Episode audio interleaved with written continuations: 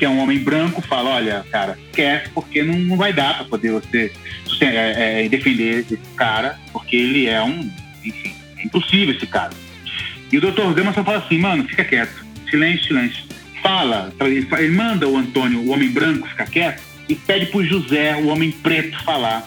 Eu gosto muito dessa cena porque, primeiro, ela é um pouco o momento histórico que nós estamos vivendo, assim, sabe? É o momento do, da, da Europa, ou pelo menos da, da teoria do mundo da Europa se calar e a gente ouvir um pouco a arte. Por isso que eu gosto tanto dessa cena.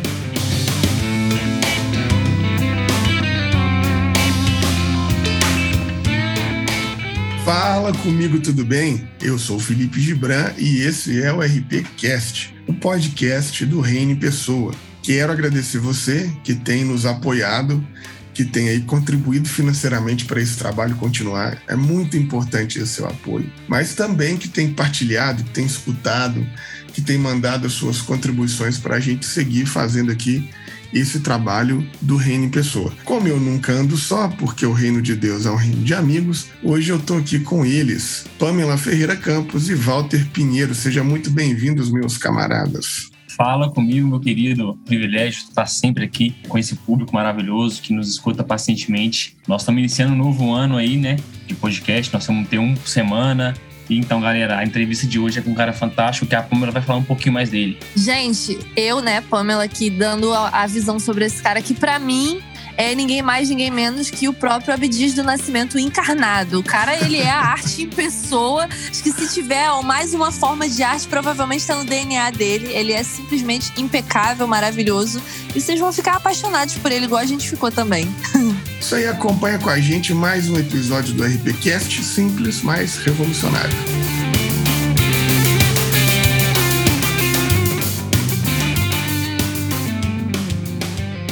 Hoje nós estamos tendo a oportunidade, o privilégio de bater um papo aqui com César de Melo Araújo. César é uma dessas figuras que a gente fica impressionado com o tanto de coisa que faz e faz bem. Ele é ator, ele é cantor, apresentador, compositor, ilustrador. E que coisa maravilhosa, né? A gente ter o privilégio de ter aqui.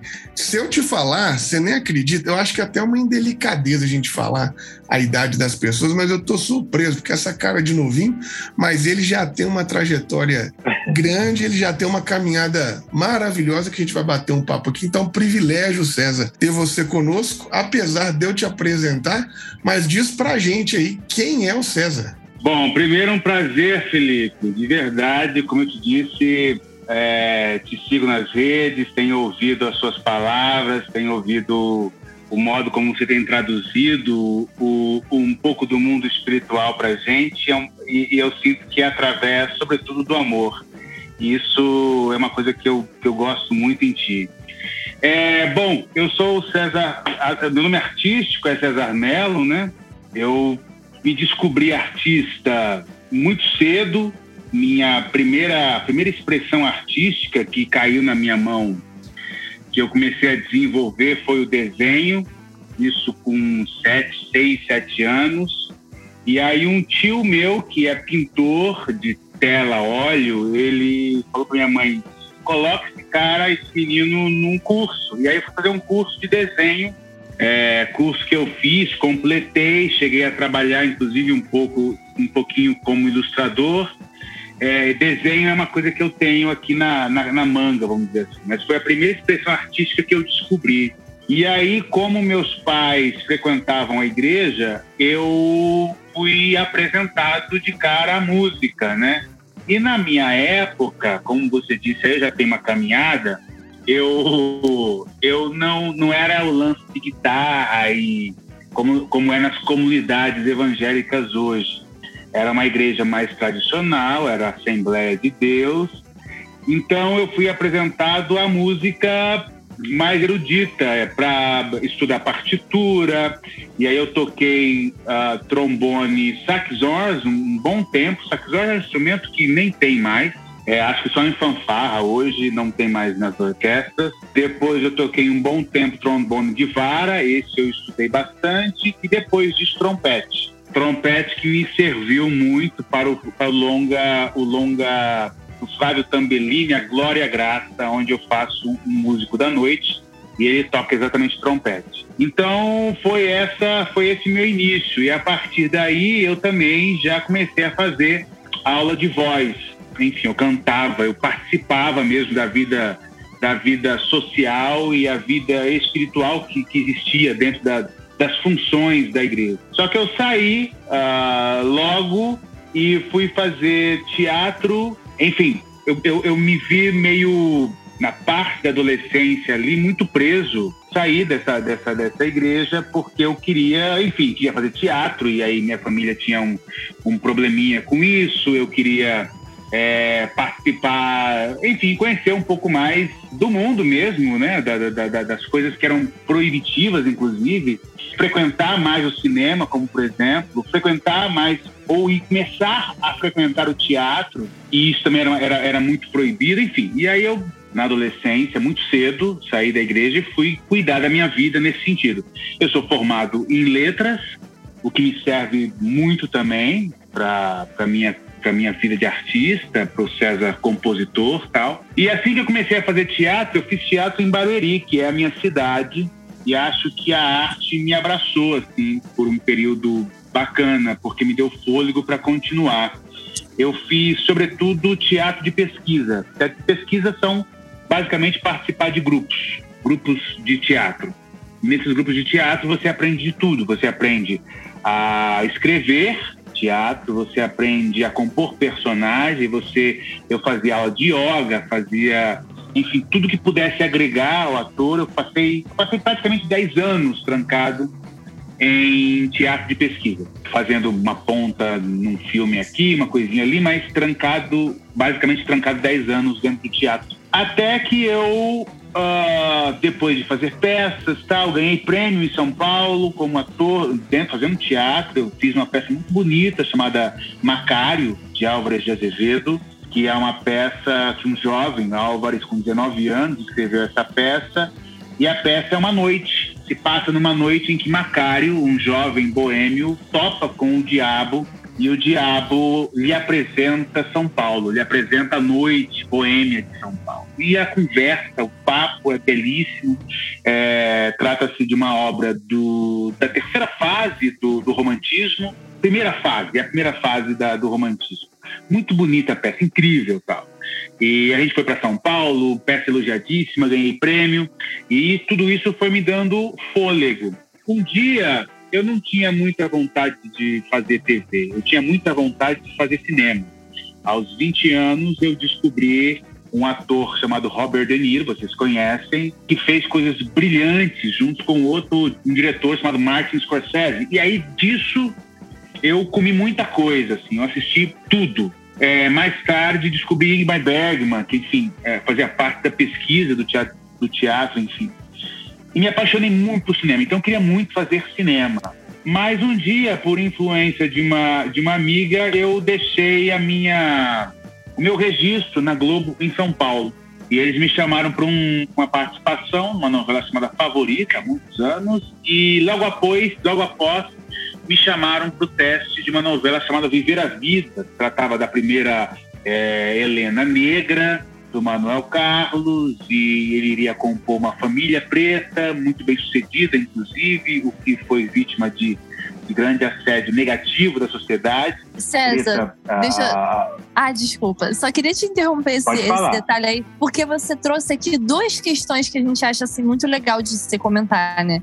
E aí eu vou voltar um pouquinho na conversa, ah, você falou sobre sobre a sua experiência né, na igreja, que te abriu esse universo né, da música também. Mas ao mesmo tempo eu sinto que rolou uma repressão, Sim. né? A gente aqui que é de igreja, né? Eu e o Gibran, a gente também canta e tal, tem esse rolê, né, dentro da igreja. E pra gente também teve esse Pode tipo de experiência. A criatividade sendo um pouco limitada por causa de um fundamentalismo, né? De uma mentalidade onde tem cultura santa e tem culturas que, que não podem ser aproveitadas por ter algum tipo de critério pecaminoso pecaminoso. E aí, assim, eu fico imaginando como é que deve ter sido para você nesse momento, né? Porque também teve uma rede de afeto ali, mas você teve que abrir mão para poder seguir seu sonho, né, dentro dessa, dessa arte, né?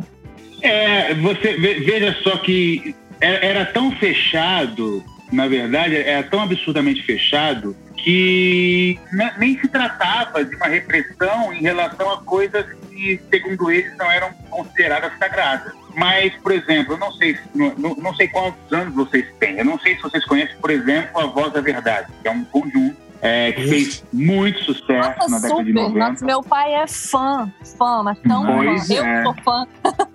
eu sou fã, Aberto. Hoje eu separo a obra do pois artista, é. né? E aí, nós, eu fazia. É, não, eu fazia parte do, do grupo de adolescentes da igreja e nós cantávamos é, Voz da Verdade. E nós éramos muito, muito criticados pela própria igreja porque cantávamos Voz da Verdade, que era considerada uma música, sei lá, é, para eles não era uma música sagrada. E era. E Voz da Verdade compôs coisas incríveis na década de 90, belíssimas canções, assim. Eu, eu, eu lembro ficava de cara, que adorava, que adorava. Então nem se tratava no fato de, de realmente de fazer coisas é, que não eram, não eram consideradas deles, era assim, eram coisas deles que eles mesmos criticavam. É, nessa época, guitarra ainda era um certo problema, era preferível violão. A, a, João Alexandre, que era um cara que eu amava, assim, amava assistir. Eu, eu, eu, fiz parte do segundo SOS da Vida.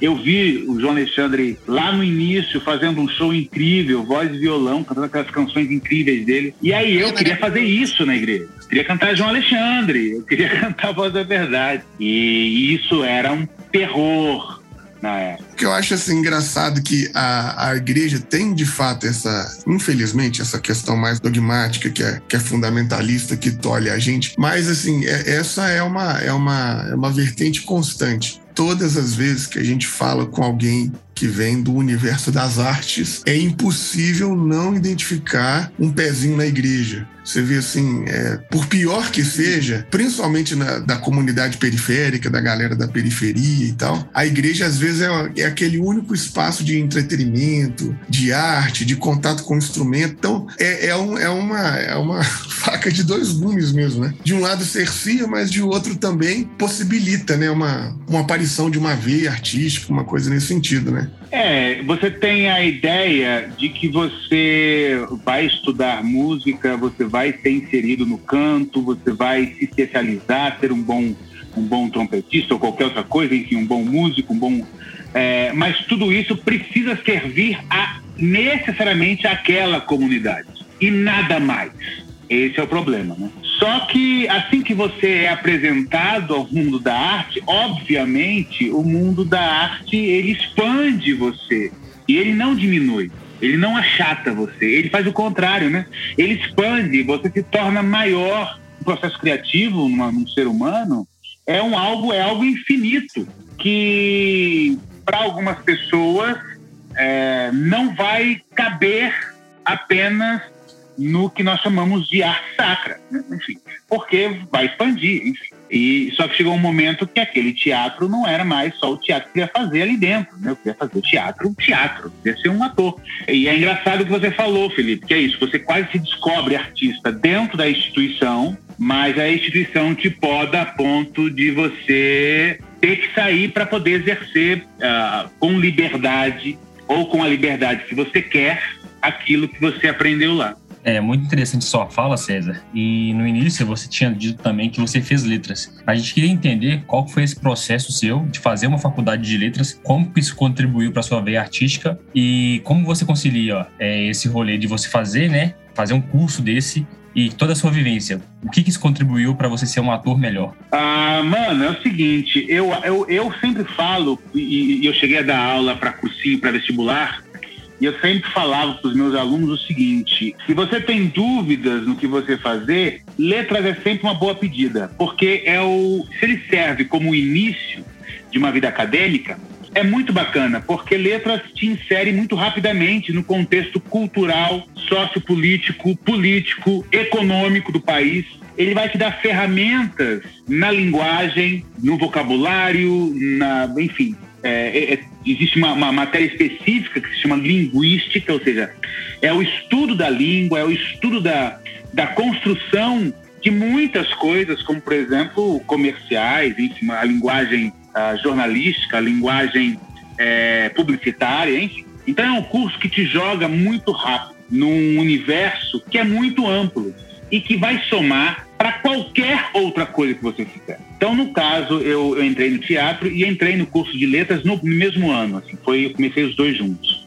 fazer letras, é, eu era um aluno, por exemplo, aos 12 anos, eu, eu lia um livro por semana mas não lia o livro, dito livro que a professora queria. Assim, eu, bem, eu bem que sou meio seletivo e teimoso e sempre fui fazer aquilo que eu queria fazer. Ler ou estudar aquilo que eu queria fazer. E aí não foi um pouco de, não foi muito diferente na faculdade, mas a faculdade me serviu muito como esse lugar de expandir a criatividade. Foi lá que eu compus as, umas poesias sob a supervisão da professora.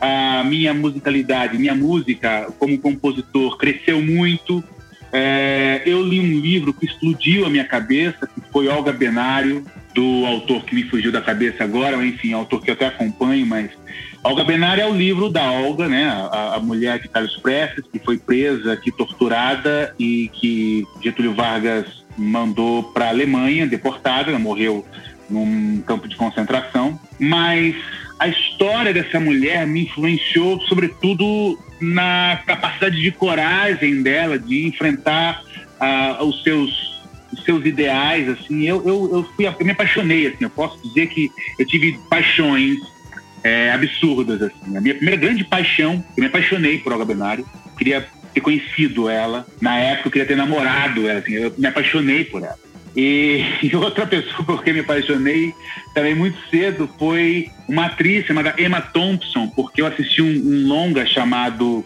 Muito Barulho por Nada, inclusive Denzel Washington faz um príncipe nesse, nesse filme. E Emma Thompson também foi uma, uma pessoa, assim, que um furacão de atriz que eu me apaixonei, assim, tem vidradaço. Enfim, eu divago um pouco, mas é um pouco, a resposta tem um pouco a ver letras me possibilitou entrar num mundo, no mundo que eu já, já pertencia, que era o mundo da, das artes, mas, sobretudo, me deu ferramentas, eu digo qualidade de, de literatura, qualidade de filme, qualidade, me deu ferramentas para saber e discernir aquilo que era muito bom, aquilo que não era tão, aquilo que era supérfluo. E isso foi fundamental para mim. Fundamental até nas minhas escolhas de hoje. Assim é, o modo como eu componho música, o modo como eu componho, um, construo um personagem. Foi muito importante, assim, sabe? É, eu me lembro que com 20 anos eu lia um texto de um personagem e eu entendia aquele texto, eu entendia aquilo de uma maneira que os meus colegas às vezes não entendiam. Eu já, eu já conseguia ler uh, um texto com a profundidade de um personagem, entender as nuances ali que amigos meus não conseguiam, justamente por causa da, da, do, do, curso de letra, tá? Então isso é, é muito importante. Você que está ouvindo a gente, você pode nos ajudar, você pode fazer com que esse material chegue a mais pessoas, pode compartilhar isso, pode comentar tudo que a gente tem feito e você também pode ser um colaborador, pode ser uma colaboradora e ajudar esse projeto a ficar vivo. Entra aí no www.apoia.se ORP e seja um contribuidor, seja uma contribuidora mensal com esse nosso trampo. E se você quiser contribuir com o nosso trabalho, produzindo conteúdos de espiritualidade libertária e antifundamentalista, é, contribua pelo nosso Pix, que é o CNPJ 3069 0482 000 110. A gente agradece a sua ajuda.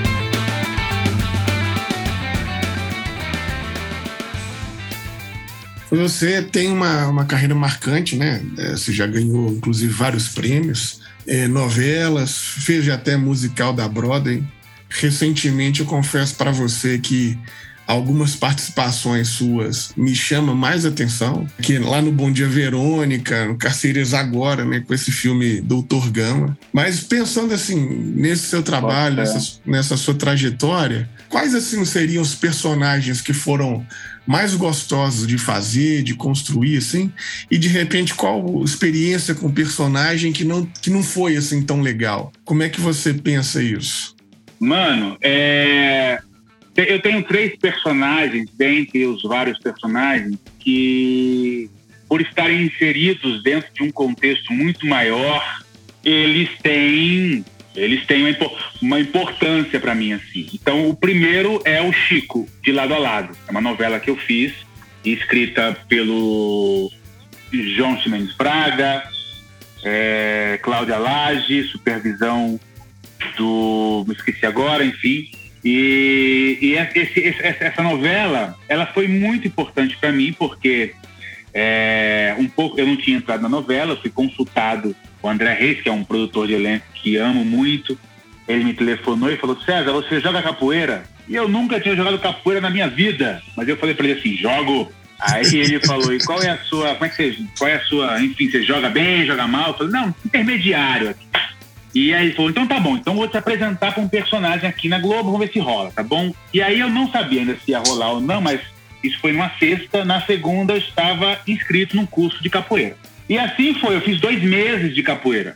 Depois de dois meses, ele me ligou e falou: César, você tá na novela. Gostaram de você? Aprovado? Fechou. Bora, bora trabalhar. E aí eu já tinha dois meses de capoeira e aí eu fui fazer a novela. Novela, essa novela foi linda, foi um marco na minha vida é, porque me trouxe respeito, sobretudo na casa, dentro, sabe, na esfera é, artística.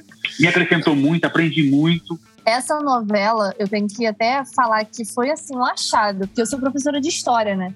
E assim, eu sou apaixonada pelo século XIX, ah. acho que a história ali do Rio é, é maravilhosa, essa virada do 19 para o 20.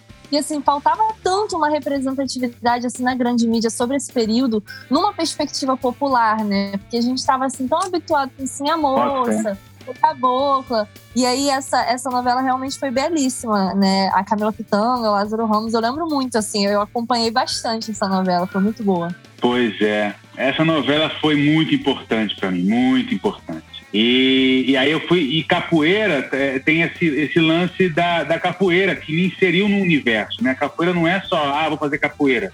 Não, você faz capoeira, aí você vai se juntar com capoeiristas, você vai começar a frequentar os lugares com eles, as rodas de capoeira no Rio de Janeiro. E tudo isso te traz muita coisa, muita coisa. Então esse personagem foi muito importante para mim.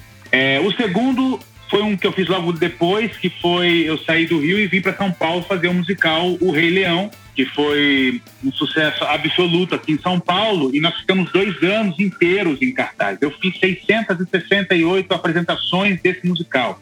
Cheguei a fazer nove sessões por semana. E o Mufasa, que é um rei, enfim, esse, esse personagem marcou a minha vida, até porque dois anos foi onde eu conheci a minha esposa lá, a gente é casado até hoje, a Renata, que fazia Sarabi, a esposa do Mufasa. Conheci amigos que são amigos meus até hoje. E conheci, convivi com 14 sul-africanos durante 12 anos, durante dois anos. E, eu sou muito curioso, obviamente, eu, eu me, me enfiei entre eles, assim, tanto na culinária quanto no papo, no conheci, enfim. E, e, e foi muito importante para mim. E agora, por último, o Dr. Gama. Assim, eu coloco esses três personagens dentro de um lugar que, que realmente são muito importantes para mim, porque o Dr. Gama, eu dei uma entrevista esses dias e me perguntaram por que, que o Dr. Gama é tão importante. Ele é muito importante para mim porque, por exemplo, quando eu estou, o personagem Dr. Gama está no tribunal é, defendendo o José, ah, o coração do César arde com aquelas palavras as palavras não são só do Dr. Gama, que o Luiz, que é o roteirista, escreveu tão brilhantemente. Aquelas palavras são minhas. Tanto que quando eu estava gravando, no período em que nós gravamos o filme, a parte do tribunal, foi quando mataram enforcado um jovem no Carrefour, no Rio de Janeiro. Ah, aquilo nos pegou no set de maneira muito, muito dolorida e nós colocamos, eu coloquei, eu falei, eu vou colocar isso no, no, agora aqui, a gente estava gravando no, no tribunal eu vou colocar no texto. Eu coloquei no texto, assim, enforcamento. Tem a, tem a imagem, inclusive, das minhas mãos é, enforcando. É, é num texto que eu falo, se você, para a plateia, eu falo, se você tivesse a possibilidade de matar alguém aqui do seu lado, de, de, de sufocar essa pessoa até a morte, por dinheiro, você faria? Esse texto não tinha. Isso, ele, foi, ele, foi, ele existiu por causa desse, dessa, desse, desse acontecimento. Então, o Gama foi uma série, assim, aconteceu muitas coisas que foi uma imersão tão absurda que teve cenas, por exemplo, que, que eu não. Uma cena, por exemplo, que é a cena que eu mais gosto do filme. É, na cena sou eu, é, o Gama, o Antônio e vem o pai de José, né? Pedir socorro. Assim, ele vem e fala assim: gente, eu tô com um problema, meu filho assassinou um homem, mas enfim. E aí o Antônio, que é um homem branco, fala: olha, cara, esquece, porque não, não vai dar para poder você é, é, defender esse cara, porque ele é um. Enfim, é impossível esse cara. E o doutor Gama só fala assim: mano, fica quieto, silêncio, silêncio. fala, ele manda o Antônio, o homem branco, ficar quieto e pede para o José, o homem preto, falar.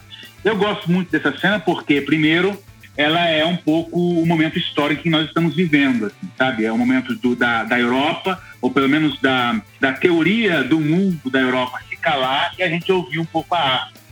Por isso que eu gosto tanto dessa cena. E sobretudo porque nós gravamos ela inteira com um pagode do lado, porque estava rolando uma festa em Paraty, enfim, loucura. Mas você não sente isso assistindo a cena. A gente regravou, a gente, a gente dublou essa cena inteira porque é, era o tanto que a gente estava mergulhado assim dentro desse filme. Então, esses três personagens para mim são realmente marcaram demais assim a minha vida, tá? Se existe um personagem que eu, que eu não é que eu não gostei, mas é que eu não me senti muito confortável, foi justamente o Ronaldo de Viver a Vida, porque era a minha primeira novela. É, eu de teatro total fui fazer minha primeira novela. E aí era um lance de dificuldade de entender mesmo o mecanismo de fazer novela. A velocidade com que era gravada, e aí eu não ficava feliz com o que eu tinha feito, mas não dava para fazer de novo, é, o modo como editavam a cena, enfim. Porque no teatro de pesquisa você acaba tendo muito controle sobre as coisas, né? Você escreve o texto, você atua, você constrói personagem, você, enfim, é tem um lugar de diálogo, de refazer. É, teatro é muito eles têm uma dignidade muito grande, porque se hoje você fez uma péssima peça, amanhã tem outra e você pode se recuperar. Isso é muito bonito no teatro, mas na TV não tem. E eu sofri muito, muito, muito com isso. Então, se eu posso dizer que é um personagem que eu me fez sofrer nesse sentido sentido ruim foi o Ronaldo de Viva a Vida por, por minha culpa, por eu não estar ainda dominando né, esse, esse, o mecanismo de fazer TV. Nossa, mas que isso. É, é, é, realmente assim, se adaptar a uma nova realidade. Né? Isso que você falou do teatro é muito interessante, né? E eu fico imaginando que o fazer de construir esse personagem é quase como fazer arqueológico, né?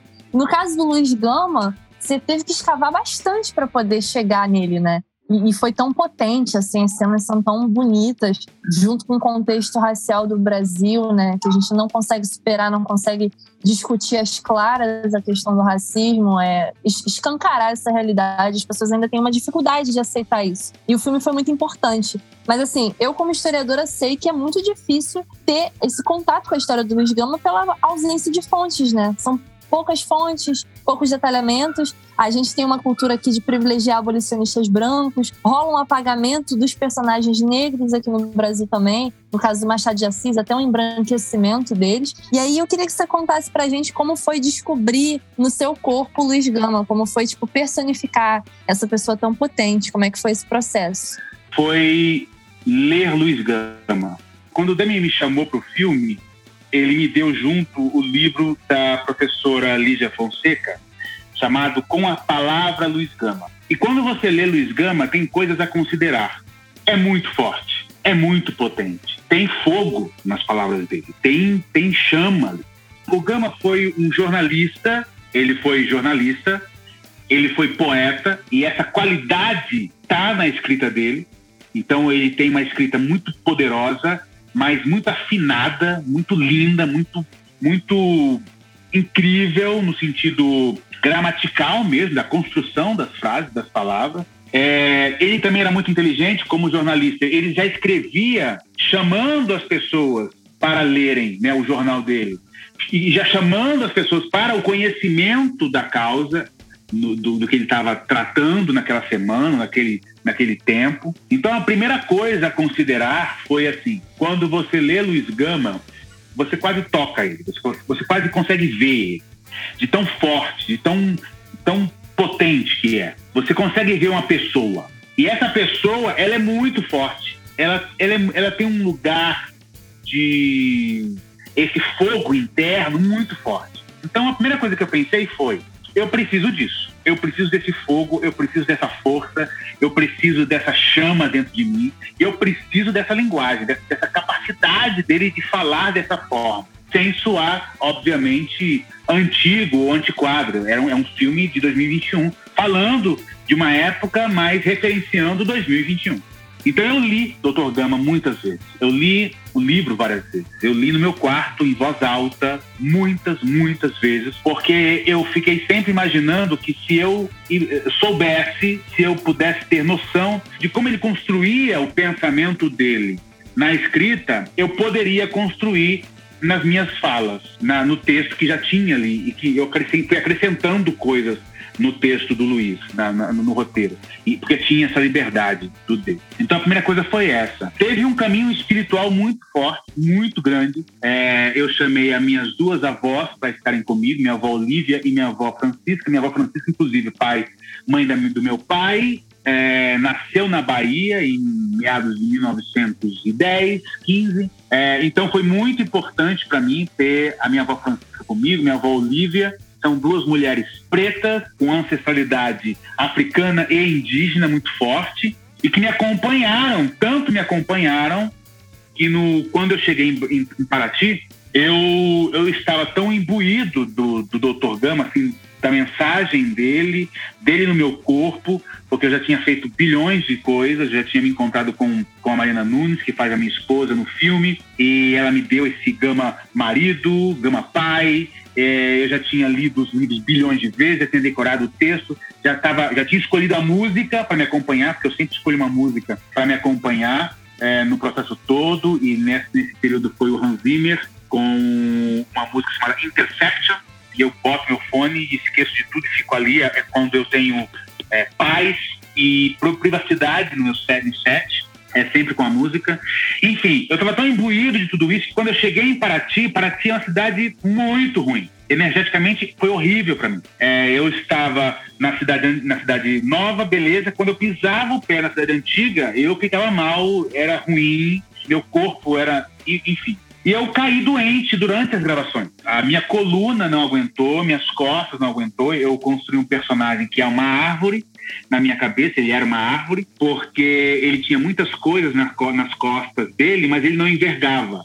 Vocês percebem isso, que meu, meu gama não enverga com o peso daquele mundo injusto, terrível sobre ele. Só que para aguentar isso, enfim, as minhas viagens, as minhas, minhas loucuras de, de construção de personagem, minha coluna não aguentou, eu fiquei, eu fiquei quatro dias sem poder gravar muito mal. E eu fui, eu fui ter, vamos fazer uma.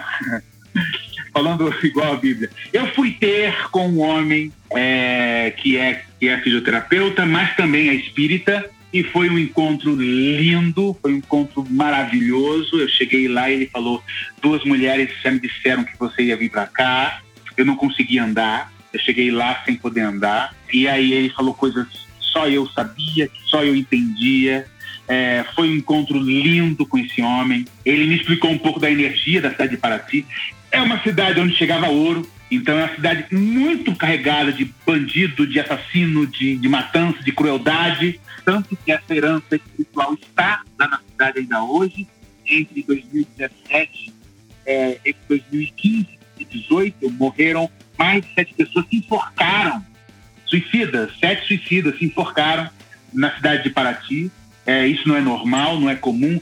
A cidade carrega essa herança espiritual ainda muito forte. E aí o que eu posso dizer é que tudo isso está em mim naquele personagem. Tudo isso está em mim. Quando eu gravo a cena em que eu vou é, na casa da fazendeira lá, que eu tô com, com, um cavalo, que eu chego na casa da fazendeira, foi quando eu, eu saí da, da, da, da sessão com esse homem, eu saí andando.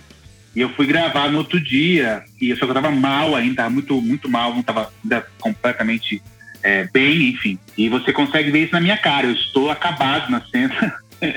e era para eu chegar em cima do cavalo, por exemplo, eu não consegui é, montar no cavalo, eu cheguei, eu chego com ele andando do meu lado. É, mas tudo isso tá no filme, tudo isso, tudo isso é aquele personagem, assim, foi a minha grande travessia do Dr. Gama, assim, sair diferente, sair renovado, sair mais forte, sair com mais autoestima, sair inclusive melhor ator, eu acho. Assim, foi uma, uma, um período brilhante assim da minha vida. Eu amei fazer esse trabalho. É muito incrível é, ouvir tudo isso, né? Ouvir como você incorporou o personagem, como você estudou a história dele, como você botou as suas características, né, o seu pensamento na construção desse personagem. Mas eu queria saber aqui como que ele chega até você? Como que esse convite é feito? Porque eu ouvi algumas entrevistas suas e eu ouvi uma história interessante que eu acho que seria bem legal compartilhar aqui com o público. Eu estava no Rio de Janeiro fazendo um espetáculo chamado. Era um musical, é um musical chamado Dona Ivone Um Sorriso Negro. Muito bonito, espetáculo, tá em cartaz lá. E aí meu agente me ligou e falou: olha, tá rolando um, um teste pro filme Doutor Gama, quem vai dirigir é o Jefferson D. E claro que eu já conhecia o Jefferson D. E aí, enfim, só que tem um teste aqui para você, e é um teste pro personagem chamado. Eu esqueci o nome do personagem agora, que é o pai do José.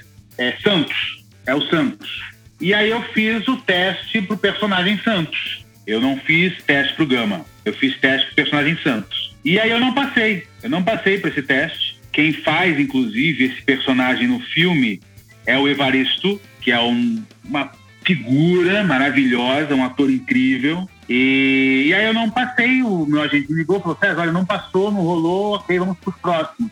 Eu terminei a minha temporada do Dona Ivone Lara no Rio de Janeiro, vim para São Paulo para passar o final de ano, tô indo para minha mãe, com a minha esposa, pra, pra já para passear tal. Me ligam, assim, estão tipo, procurando o Dr. Gama de novo, porque o ator que ia, que é o Fabrício Boliveira não vai mais. E aí alguém me ligou e falou, César, estão procurando o Dr. Gama. Aí, enfim, demorou pouca, pouco tempo para o meu agente me ligar, falar, olha só, tá rolando o teste de novo, enfim. E aí eu falei, é isso aí, já fiquei sabendo, bora mandar esse texto aí. Me mandaram um texto, era um trecho do tribunal para fazer e outra, outra ceninha lá. Eu fiz aqui na minha sala o teste, gravei, self-tape, né? Minha mulher gravando aqui, eu fazendo o texto aqui, e mandei no outro dia já para eles.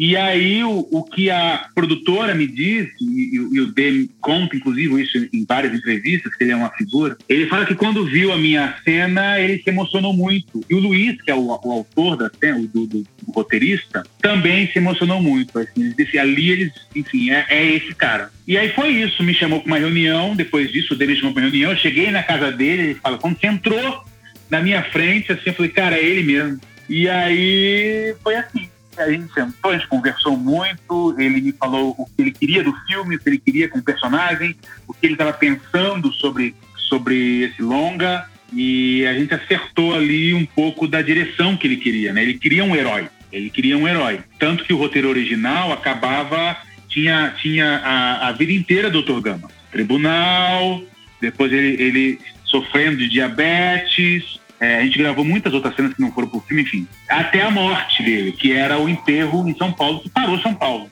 Até porque não era uma cena tão viável financeiramente, porque isso é muito caro para fazer. É, ele cortou o filme no, no, tribunal, onde, onde, onde, onde nós temos lá o filme. Ele cortou ali não só pelo dinheiro, mas também porque ele, ele não queria, assim, meu herói não vai morrer. O meu herói não vai morrer, o Gama não vai morrer. E é isso, assim, foi, foi esse o processo, assim, para fazer o, o longa resumidamente. Cara, é, é, é, engraçado. Assim, a gente até já bateu um papo sobre isso, né? Meu primeiro filho chama Caetano Luiz e, e, obviamente, o Luiz dele é em homenagem aos grandes Luizes que eu acho que são do Brasil, que é o Luiz Gonzaga, o Luiz Gama e o Luiz Inácio, né? Então é, é uma homenagem. Mas é, a gente realmente quase não vê. Eu não lembro dos meus tempos de escola. Aliás, eu fui conhecer o, o Luiz Gama depois de velho, já de formado na universidade, né? Porque eu sou advogado, porque havia uma, uma comoçãozinha do AB de reconhecê-lo como advogado, que, que o fez agora, inclusive, né? Mas assim, será que você poderia dizer pra gente, assim, meio que de uma forma resumida e tal, um pouquinho da história do, do Luiz Gama, para quem tá ouvindo que também não conhece, conhecer esse personagem do Brasil que é fantástico? Bota fé. Bom, Gama, ele é um jovem, um menino que nasceu de uma mãe livre. Essa, essa mãe, por algum, por algum momento, e assim, existem, existem dados que sinalizam de que ela era uma revolucionária, ela fazia parte das grandes revoluções que houveram é, na, na Bahia. Por algum motivo, esse homem, o pai do Dr. Gama, que era um português, homem branco, vende o Dr. Gama isso, isso já é comprovado, porque Gama mesmo fala isso. Ele foi vendido pelo pai como escravo para se tornar, para pagar dívida. E aí Gama vem andando da Bahia para São Paulo como escravo. Chega aqui, vai trabalhar numa casa um senhor que comprou ele. Esse senhor tem um amigo que chega e que influencia o Gama na escrita na leitura. Gama consegue, aprende a ler, a escrever, consegue se identificar ou identificar dentro da sua postura, da sua carreira, é, o, a sua vida, perdão, o fato de ser um homem livre e consegue a própria liberdade assim. É, ele não salta disso para ser advogado, obviamente. Ele foi polícia em São Paulo. Ele foi um policial, ele foi um meganha por um bom tempo na cidade de São Paulo. É, e ele mesmo fala que esse foi um período muito importante na vida dele, que foi quando ele, ele foi para a rua, né? Um policial para a rua ver a matança dos homens e das meninas, dos, das mulheres pretas, né? Dos, das meninos, dos meninos pretos. Enfim, coisas que nós hoje lutamos. Gama também é, deu de cara com isso lá na, na, aos, aos 20 e poucos anos, até os 26 anos, é, como policial nas ruas. Foi, ele, ele, ele viu muita coisa, o tratamento da polícia em relação à, à, à vadiagem, aos escravos que não, não tinham as suas alforrias ou seus documentos em mãos, como eram tratados, enfim. A pobreza, a miséria, né? o, o, o como eram, eram delegadas ao nada essas pessoas então, tudo isso, a, a, a, dentro, a vida dele, né, ser vendido como escravo, ser livre, ser vendido como escravo, conseguir a própria liberdade, ser policial em São Paulo em aproximadamente mil, 1856, 55, enfim. E depois ele começa a frequentar as aulas de, uh, de, de advocacia, de direito na faculdade com outros amigos, enfim, alguns que, que, que se matricularam mesmo. Gama não se matriculou, é, porque ele não podia, não era porque ele era preto, até porque tinha alguns advogados pretos que estudavam na faculdade, mas segundo a professora Lígia Fonseca, ele não conseguiu porque ele não tinha formação, ele não tinha diploma do, do, da, do que nós chamaríamos de colegial, né? Ele, ele aprendeu a ler e escrever mas ele não era formado na escola, então ele não tinha como entrar na faculdade, é, porque ele não tinha como provar com documentação que ele tinha feito uh, o, ginásio, o, ginásio, que nós chamamos de ginásio, que eu não tenho a menor ideia como chamava antigamente. Porque naquela época, se você tivesse suficientemente conhecimento para advogar, mesmo que você não fosse, você poderia provar isso e ganhar o título de rábula, que é o que a gente em inglês chama self-taught lawyer, ou seja, uma espécie de de, auto, de, de, de advogado autodidata. É, e assim ele foi. Ele foi um advogado autodidata, um rábula, e que com esse título, né, ele fez muita coisa. E aí tem que ler Luiz Gama para entender a grandiosidade do que ele já fez, de quem ele já conseguiu defender. É, ele, ele tirou da condição de escravo mais de 500 pessoas, e isso não é parece ou a gente acha, não. Ele, ele realmente tirou mais de 500 pessoas, isso é provado nos cartórios do interior paulista, onde ele advogou, e muitas dessas pessoas ele conseguiu fazer isso justamente com a lei de 1832, que era a lei que proibia chegar escravos, uh, é, o Brasil receber escravos. Né? O Brasil fez uma lei, porque a Inglaterra pressionou o Brasil, falou: ó, tem que acabar com a escravidão. E aí, em 1832, uh, a gente faz uma lei que proíbe a chegada de escravos no Brasil. Só que foi uh, uma, uma lei acertada politicamente para inglês ver, ou seja, e aí nasce o termo para inglês ver, que era, foi depois de 1832 até 1884, foi o período que mais desembarcou negros para serem escravos aqui no Brasil. Gama utilizava justamente essa lei, ou seja, a ilegalidade da condição do escravo, para libertar essas pessoas. Então existia, além do, do camarada ser um escravo, ou seja, estar numa condição subhumana, existia o fato desse camarada estar escravo ilegalmente, até para os termos da escravidão, porque ele tinha chegado no Brasil depois da lei de 1832. Então, com essa, com essa jurisdição que ele criou, ele conseguiu libertar mais de 500 pessoas. Dr. Gama, ele era um, ele se tornou um grande orador, um grande escritor, um homem pai, muito fiel à sua família, fiel às suas causas, marido, ele se tornou um grande, um grande abolicionista. Ele influenciou Nabucco, Joaquim Nabucco, nós reverenciamos. Ele influenciou Rui Barbosa, que nós referenciamos, é, e tantos outros, ou seja, esses homens são influenciados por Dr. Gama, e quando o Dr. Gama morre, ele era um grande orador, temos dados que ele, ele, quando ele falava, os discursos dele eram lotados em São Paulo, jornalista, é, sempre, desde cedo, entendeu o mecanismo da mídia ao seu favor. Você vê isso lendo ele, as cartas que ele escreve para os doutores, os doutores de terra, os donos de escravos. É brilhante e como ele usa o fato de ser jornalista, de ter jornal, né, o, o Diabo Coxo, para fazer humor e para chamar as pessoas ao conhecimento. Enfim, quando ele morre, ele para São Paulo, é, foi um, um, dos maiores eventos da cidade de São Paulo. Claro que nós estamos aqui computando uma São Paulo muito menor, uma, uma vila, então a gente vai coloca dentro dos parâmetros reais. Parou São Paulo, a morte do Dr. Gama, Luiz Gama, é, morreu de diabetes e a partir disso é exatamente o que foi falado aqui. Ele foi completamente apagado da nossa história porque é, não servia aos ideais de embranquecimento que foi instituído no Brasil não servia aos ideais da miscigenação, da cultura da, da miscigenação, que era pregoada no Brasil, e, e, do apagamento da escravidão. Né? Quer dizer, Rui Barbosa, inclusive, foi um dos grandes defensores do apagamento, da, da queima de documentos da existência, que provavam a existência da escravidão no Brasil, das condições dos escravos.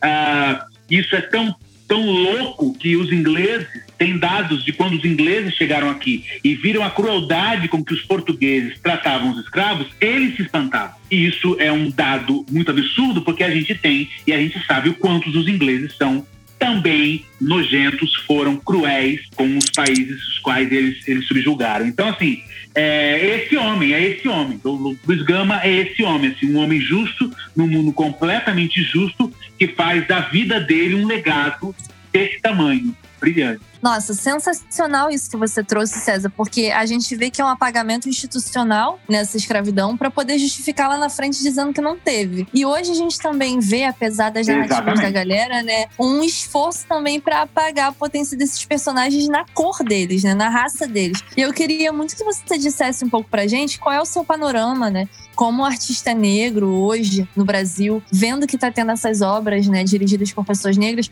como é que você vê essa perspectiva de futuro brasileiro brasileira com a arte preta, né? Reverenciando aí esses personagens históricos negros que fizeram parte do Brasil. O que eu falo sempre é que esse movimento faz parte de um movimento que é muito maior, né? É, você vê um grande movimento na literatura, você vê um grande movimento na academia, onde o, o preto agora não é mais objeto de estudo, o objeto voyeur do estudo branco, é aquilo que nós reverenciávamos sobre conhecimento da África escrito por brancos. Não, o preto hoje está na universidade escrevendo sobre ele, falando sobre ele, falando sobre a África, e mesmo que ah, ainda não sendo africano, a relação é completamente diferente, porque tem, existe o corpo negro agora falando sobre ele, falando da periferia, está falando sobre a periferia. Fanon é, está sendo falado por um homem preto, maior especialista hoje sobre Fanon no Brasil é um homem preto, não é um homem branco. Nós temos um movimento muito grande na, na, no direito, né, no pensamento do homem negro dentro do direito. Nós temos um grande movimento na moda, a moda com as cores, a moda com a África dentro da gente. Nós temos um grande movimento cultural na música, isso aí é, enfim, isso vem desde sempre. Então, assim, quando eu, quando eu chego na frente do Jefferson B, ele fala: olha só, tem esse filme, a única coisa, uma das coisas mais importantes que eu falei para ele foi: existe esse movimento, o movimento de tudo isso, e agora o movimento que ou perpetua ou que continua no cinema. E eu só posso dizer uma coisa, de eu quero fazer parte disso. Eu quero ser um homem do meu tempo. Eu sempre falo que o, o, o Gama, ele é fruto do meu sim, porque quando o D falou, você quer fazer o personagem? Eu falei, quero, eu quero fazer. Mas ele também é fruto dos meus nãos. Porque antes de Dr. Gama, eu recusei fazer Três Escravos. E isso é para mim, e não é porque eu não precisava, ou porque, enfim, as questões, as questões são minuciosas, não cabem colocar aqui, mas foram recusadas porque não faziam parte e não fazem parte do legado que eu quero deixar para o meu futuro, para os meus filhos, para os meus netos ou, ou pro, enfim, para gerações futuras. Não me interessa fazer escravo. Nunca me interessou em fazer escravo. Enfim, e eu nunca fiz. É, se você prestar atenção nos meus personagens, são personagens, ainda mais sua maioria, que se vestem bem, que falam bem. E eu também faço personagens. Acabei de fazer um personagem super da perifa, falando humano, é dentro de uma, uma, perspectiva muito importante, que era a Susana Lira, uma diretora incrível, um set todo feminino, falando sobre feminicídio numa série para Fox.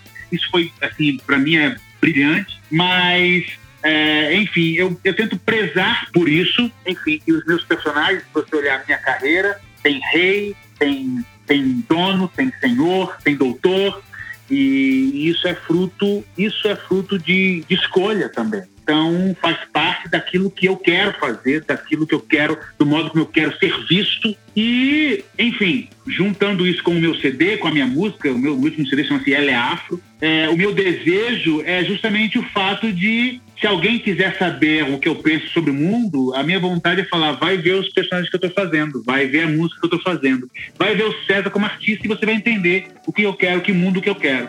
É mais ou menos isso, assim, que eu tenho, sabe assim? É, é, é um pouco esse lugar. Assim.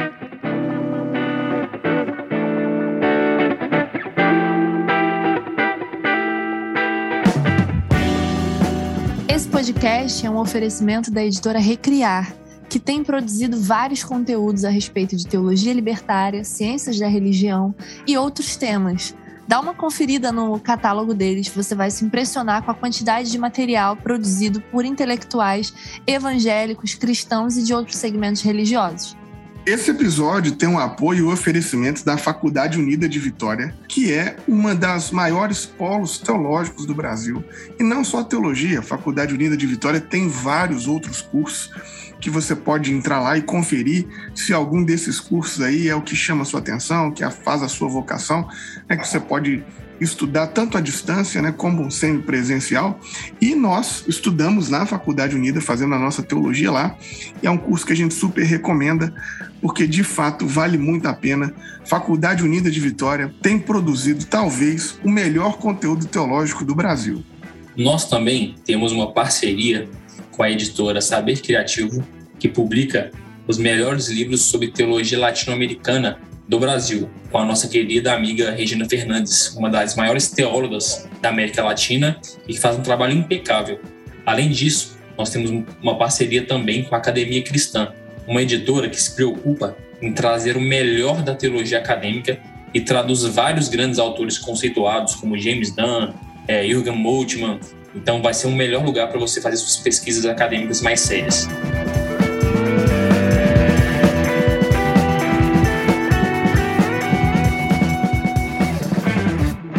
De novo, tenho que dizer, né, que é muito incrível ouvir você falando essas coisas. A gente até tinha aqui no roteiro uma pergunta sobre isso, né, sobre o personagem do Gama, que, é, que ele é um personagem que ele tá fora do lugar comum dos negros no cinema, nas novelas ele quebra um pouco desse estereótipo, aí você respondeu muito bem, você deu uma mensagem muito importante para nossa geração, uma mensagem muito bonita e potente também, que as pessoas têm que ouvir isso, entender o que você está dizendo, é uma coisa bem forte. E aí eu queria também te fazer uma pergunta, né, porque a gente está se encaminhando para o final do nosso episódio, e aí eu queria te perguntar, né, qual é a mensagem que você deixa para gente, porque você falou um pouco aqui sobre é, atuação, sobre lado artístico, sobre a arte como manifesto de, de resistência. Você falou também com, é, da arte como esse é, lugar das pessoas saberem o que você pensa. Eu queria saber também como você consegue articular arte e espiritualidade, que você falou muito desse episódio, e também sobre a resistência do povo negro.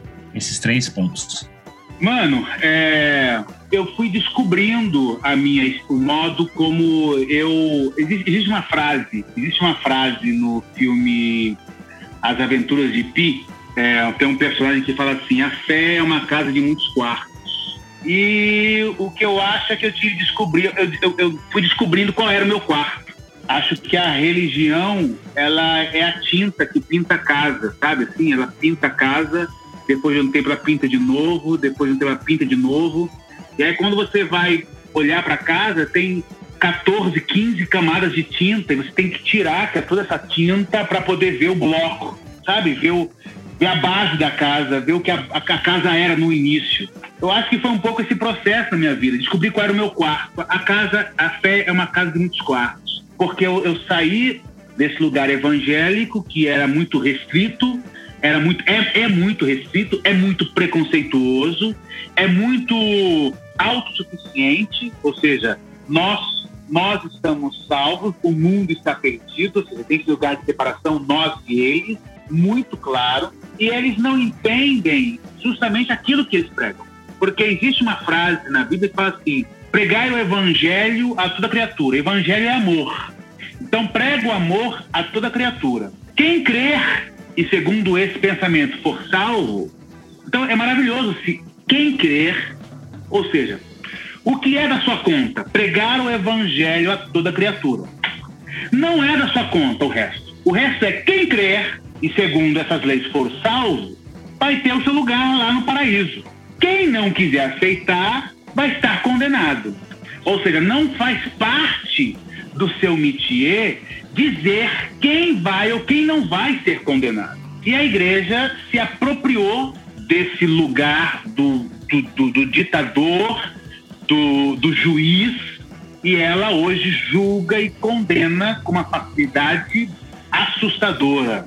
E aí eu fui descobrindo esse lugar, sair desse lugar de dor, de olhar, de olhar essa igreja embebida dentro, né, essa mensagem tão linda, essa mensagem tão genuína, essa parede limpa, quando você tira todas as, as 200 camadas de tinta, é tão linda, mas aí existem essas camadas do mercado da fé que pulverizaram hoje o evangelho no Brasil de maneira horrorosa. Então eu fui sempre esse camarada que foi tentando encontrar o meu lugar de me conectar com Deus, de falar com Deus, de falar com os meus ancestrais, é, e isso quem me dá é, foi muito literatura, não bíblica, obviamente, porque uma das coisas que, que, que, mais prejudicam o cristão, na minha opinião, é ele apenas ler Bíblia, ou quem escreve para a Bíblia, sobre a Bíblia, porque isso tende a deixar você, obviamente, encalacrado. É, sem expandir visões ou possibilidades do, do evangelho, do amor e do, do, do espiritual. É, a minha esposa é uma mulher muito espiritualizada também, então, assim, tem um lugar de, de conversa, de entender Deus, de entender o amor, de entender a vida, a nossa vida, a nossa espiritualidade dentro desse mundo espiritual que é que existe e é, é, e é real, enfim. É, e eu tive experiências de, eu tenho experiências de com fé em Deus, assim, que são assustadoras, assim, são é, que, que só eu sei assim o quanto Deus fala comigo assim ele quanto ele já me direcionou e me direciona. É, coisas claras assim mesmo assim, tipo de falar comigo olha essa semana vai acontecer isso isso essa outra semana vai acontecer isso isso isso.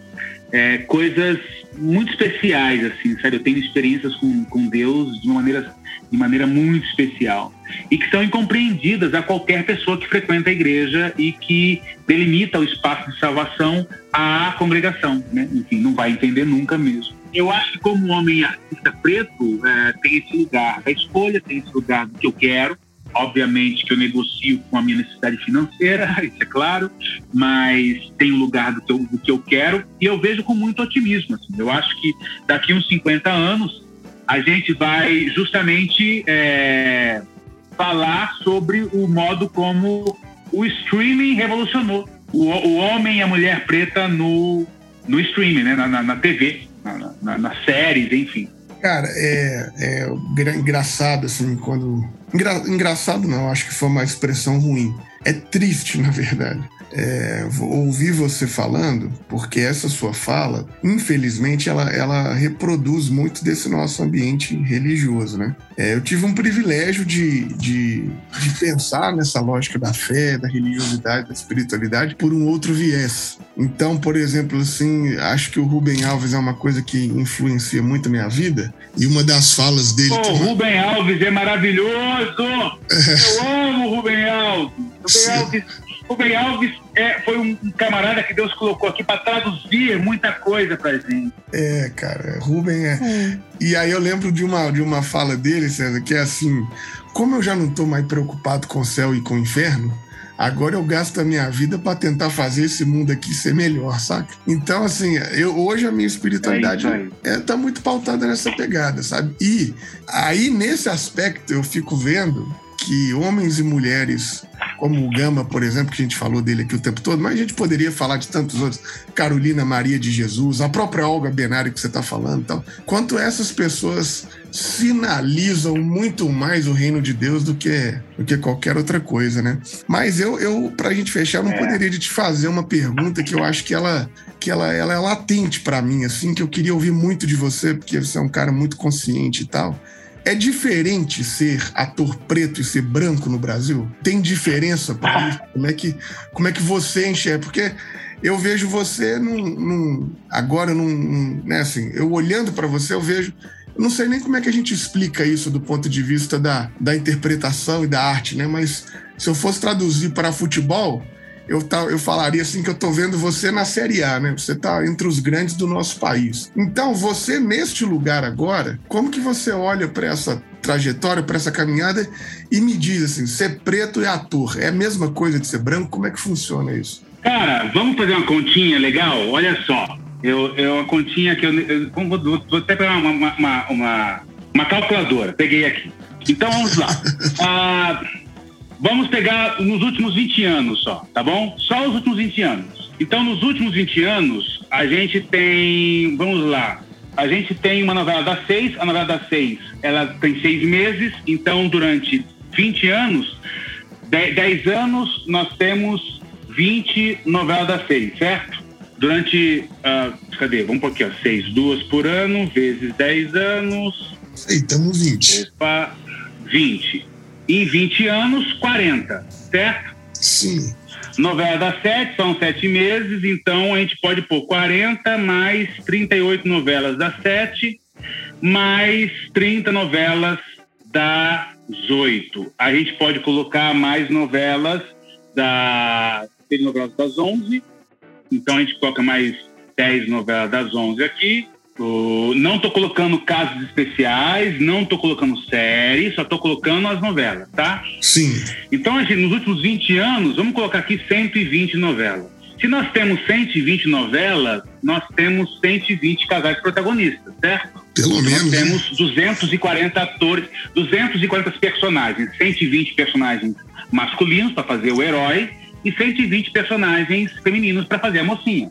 Durante esses 120, vamos colocar homem agora, homem. Durante 120 personagens dos últimos 20 anos, nós temos o Lázaro fez dois personagens, a gente vem para 118, e a gente tem o Fabrício que fez um, a gente tem 117, e a gente tem um outro ator que eu esqueci o nome agora, que é, enfim, mas é 116. Tá. Então, de 120 personagens, eu, e por que, que eu falo mocinho? Porque a construção do mocinho é muito importante. Porque o que engloba o personagem mocinho? O caminho do herói. Sim. O caminho do homem que está perdido, que não sabe muito o que, o, que, o que quer da vida, ele encontra a mocinha, ele se apaixona pela mocinha, e a partir daí ele tenta ser o homem para essa mocinha. Ou seja, ele tenta se reconstruir como ser humano, como aquilo que ele deseja, para merecer essa mocinha né? E aí você pega de 120 personagens, 116 foram interpretados por homem branco e, e quatro foram interpretados nos últimos 20 anos por homens negros. E aí eu pergunto para você, é igual ser um ator negro, um ator branco no Brasil? Preciso dizer mais nada, né? E o mais triste disso, Felipe, é o que construiu essa imagem. Essa, essa, essa conta que eu falei para você, é tão horrorosa porque ela dá a impressão de que o homem negro herói, o homem negro que, que tem os seus erros, que constrói, mas que, que quer casar, que quer encontrar alguém, que quer se reconstruir, que quer se, se renovar, que quer, enfim, que erra, mas quer o consertar, parece que ele, esse homem negro na sociedade brasileira parece que ele não existe. Ao passo que o mocinho branco acaba sendo o ideal para qualquer mulher, porque ele sim existe. Ele foi sim batido e batido e batido na, na, nossa, na nossa cara. Agora, eu tô colocando os últimos 20 anos, cara. O Brasil faz novela desde, desde 1950, Felipe. Então você tem o estrago, você imagina o estrago do tamanho dessa ausência. Eu estou falando de homem porque eu sou homem, mas nós temos o feminino também, que não é diferente. Então eu sei que se o homem tem problemas, o homem preto tem problemas no audiovisual, a mulher preta então é muito pior. Uhum. E graças a Deus, hoje através do streaming, nós temos um início, um início de, de reparação, porque a gente está trabalhando justamente a diversidade. Então não é só a mulher preta. O gay, o, o trans, enfim, nós temos hoje um grande movimento para colocar é, essas pessoas na tela, né? O gordo, né? É, sobre, e, e, aí não, eu nem entro na questão de, de, do, que é, do, que é, do que é bonito ou feio. Se existe na sociedade, nego, precisa existir no audiovisual. Se você encontra essas pessoas na rua, elas precisam estar nas telas. Porque tem que ser assim. Simplesmente porque tem que ser. Porque a nossa, o nosso audiovisual, ou o audiovisual, ele precisa, a partir de agora, ser um documento histórico real, saca? Você assiste uma novela de 1960, é um documento irreal do Brasil. Não representa o Brasil. Sim, sim. Não, e tem, eu achei fantástico nessa sua fala que tem um negócio que você estava dizendo aí sobre essa jornada do herói e tudo, é, é que na cultura brasileira o preto ele não pode errar, né? Ele não tem esse espaço do descaminho. O preto ele não tem a, a segunda chance. É, é, é essa questão racista que que coloca sobre o homem e a mulher preta a necessidade da perfeição o tempo inteiro.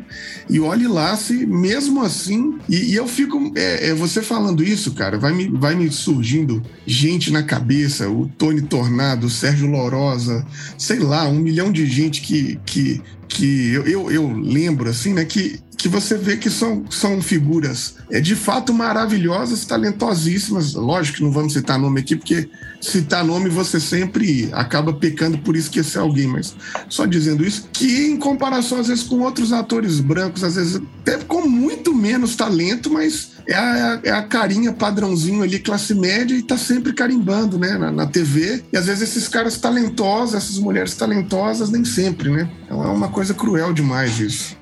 É, é cruel. É cruel e, e aí a gente entra num campo do quão importante é, é você se auto curar, né? A auto-resiliência, o auto processo de, de entender que essa profissão não é a totalidade da sua vida, mas para você estar em paz com ela, né? E você trabalhar, lutar, brigar não só por você, mas pelos outros colegas também, pessoas, atrizes e atores negros que estão é, relegados ao esquecimento, que são incríveis, que não têm oportunidade justamente porque são pretos, porque a, a, o audiovisual está entulhado com, com os brancos. Mas isso não prejudica só a gente. Eu convivo, eu sei nessa área e tenho cada vez mais visto como esse, essa construção de, de, de, de, toneladas e toneladas de, artistas, sobretudo no audiovisual, que estão lá apenas por serem brancos, que até eles mesmos não constroem uma, uma relação com a autoestima muito boa. Porque, no fundo, eles também têm medo de serem simplesmente taxados ou, ou se sentirem como, como como, como, como, como fakes. Porque, no fundo, quem tá lá só por causa do rosto sabe que tá lá por causa do rosto. Tá entendendo? Não sou só eu, ou você, ou enfim. É, Quem tá lá só porque tem olho azul, sabe. Meu grande desejo não é mais eu falar, olha, no audiovisual tem que ter gente, tem que ter preto, tem que ter japonês, tem que ter trans, tem que ter gay, tem que ter, tem que ter, porque tem na vida. A comunidade japonesa é imensa aqui, não tem japonês no audiovisual, tem que ter. A minha, a minha vontade não é essa, saca? Sai mais uma entrevista, sai mais um, um, um uma, uma capa lá com o César Melo, ator, que eu tenho tanta coisa para falar bonita, tá lá a manchete. César Melo fala que o racismo é isso, isso, isso. A minha vontade, meu nego, é a seguinte: é de quando estiver sentado numa roda de leitura de uma série, numa roda de leitura de uma novela, numa roda de leitura do seja o que da peça teatral, e só tiver brancos, e só tiver brancos no, na, na, condução, só brancos na tela e atrás da tela, eu, o meu desejo é que os brancos comecem a levantar a mão e falar: ei, ei, olha o seguinte, eu estou constrangido de estar aqui. Isso me constrange. Essa, esse elenco me constrange. Esse elenco não representa o Brasil. Sobretudo nós hoje, depois de 1921, depois de enfrentar essa pandemia, enfrentar esse momento inigualável na história humana, quer dizer, uma, uma pandemia dessa, dessa proporção nunca aconteceu, aconteceu há 100 anos atrás mas ainda não tínhamos a globalidade do, do que temos hoje, ou seja, um momento de morte, de despedida, de reflexão, onde eu recebi, por exemplo, é, atores que, que faziam colagens de filmes é, dizendo vamos defender a cultura e lá na colagem só tinha ator branco. Essas pessoas precisam pensar também. Sim. As pessoas precisam se refazer. É, é, esse período pós-pandêmico precisa nos ensinar alguma coisa, saca? Não só para quem para quem está hoje querendo fuder, me perdoe falar, a, a, cultura politicamente, e a gente sabe quem é, mas também quem está produzindo e que tem a cultura racista entranhada nas suas veias, entendeu? Eu tenho projetos que eu fiz, meu nego, não foi porque alguém falou, ei, não, gente, olha só, não, tem o César, a gente precisa de um homem preto aqui. Não. Foi porque lutaram por mim. Eu já ouvi de, de, de, de, de escritor de novela falar, não quero ele porque ele é preto. E o, o produtor de elenco falar, mas ele é bom, ele tem que fazer e convencer a pessoa. Saca? Eu fiz mudança de hábito porque a Uti Goldberger falou assim: olha só, se o personagem tal é branco, o personagem tal tem que ser preto. O Jackson tem que ser preto. Foi por isso que eu fui contratado para fazer mudança de hábito, saca? O Rei Leão, a mesma coisa. É um elenco majoritariamente preto. Eu tenho inúmeras. Você, enfim, é, seria um, quase uma conversa, uma conversa mais particular, mas eu tenho inúmeros exemplos para falar para você, bicho, que eu não ia fazer tal coisa. E eu fiz justamente porque alguém falou: ei, ei, é institucional. O streaming, nego, é institucional. Tem que ter diversidade. E eu acho que é, essa onda, né? Que inclusive, com todas as dificuldades, mas a gente vai vendo as novas gerações com, com cabeças mais oxigenadas. Eu acho que isso vem e vai e, está engolindo esse nosso mundo. Por isso que esse fundamentalismo tá no mundo inteiro está muito extremado, porque está sofrendo as últimas dores ali dessa dessa galera que está pensando com uma cabeça mais aberta, que está engolindo no consumo do conteúdo, no streaming, igual você está dizendo, no YouTube, no Netflix. Então, então eu acho que esse nosso mundo, graças a Deus, está com dias contados, né? Eu acho que é, que é um que está passando por um processo de oxigenação. Mas, nego, é, não vou tomar mais o seu tempo. Agradecer demais por esse papo, por você estar tá com a gente aqui. Foi para mim um papo riquíssimo. Estou muito feliz, muito alegre de, de te ouvir, de, de ouvir você contando a composição de tudo isso. É, é, é assim, me sinto realizado, cara. Uma pena que aqui é por, pela internet, que não dá para pedir um autógrafo, porque eu queria um autógrafo. Não, mas muito obrigado por esse papo, por estar conosco, cara. Fiquei muito honrado mesmo e valeu demais. Velho, mano, você tá ligado que a, a deferência é recíproca, respeito muito, mano. Então, quem que você quiser bater papo, vamos bater papo. Pra mim tá tudo certo, adoro conversar. Uhum. E fico feliz que, de alguma forma, as minhas escolhas tenham, tenham reverberado aí no seu coração de maneira bonita. Que bom. Um grande abraço aí, brigadão mesmo. Tamo junto. Beijo para você, Privilégio, querido. Muito beijo, obrigado. Beijo, César. Obrigada por tudo. Você é gigante. É. Imagina. Obrigado a vocês. Um beijo enorme para vocês todos.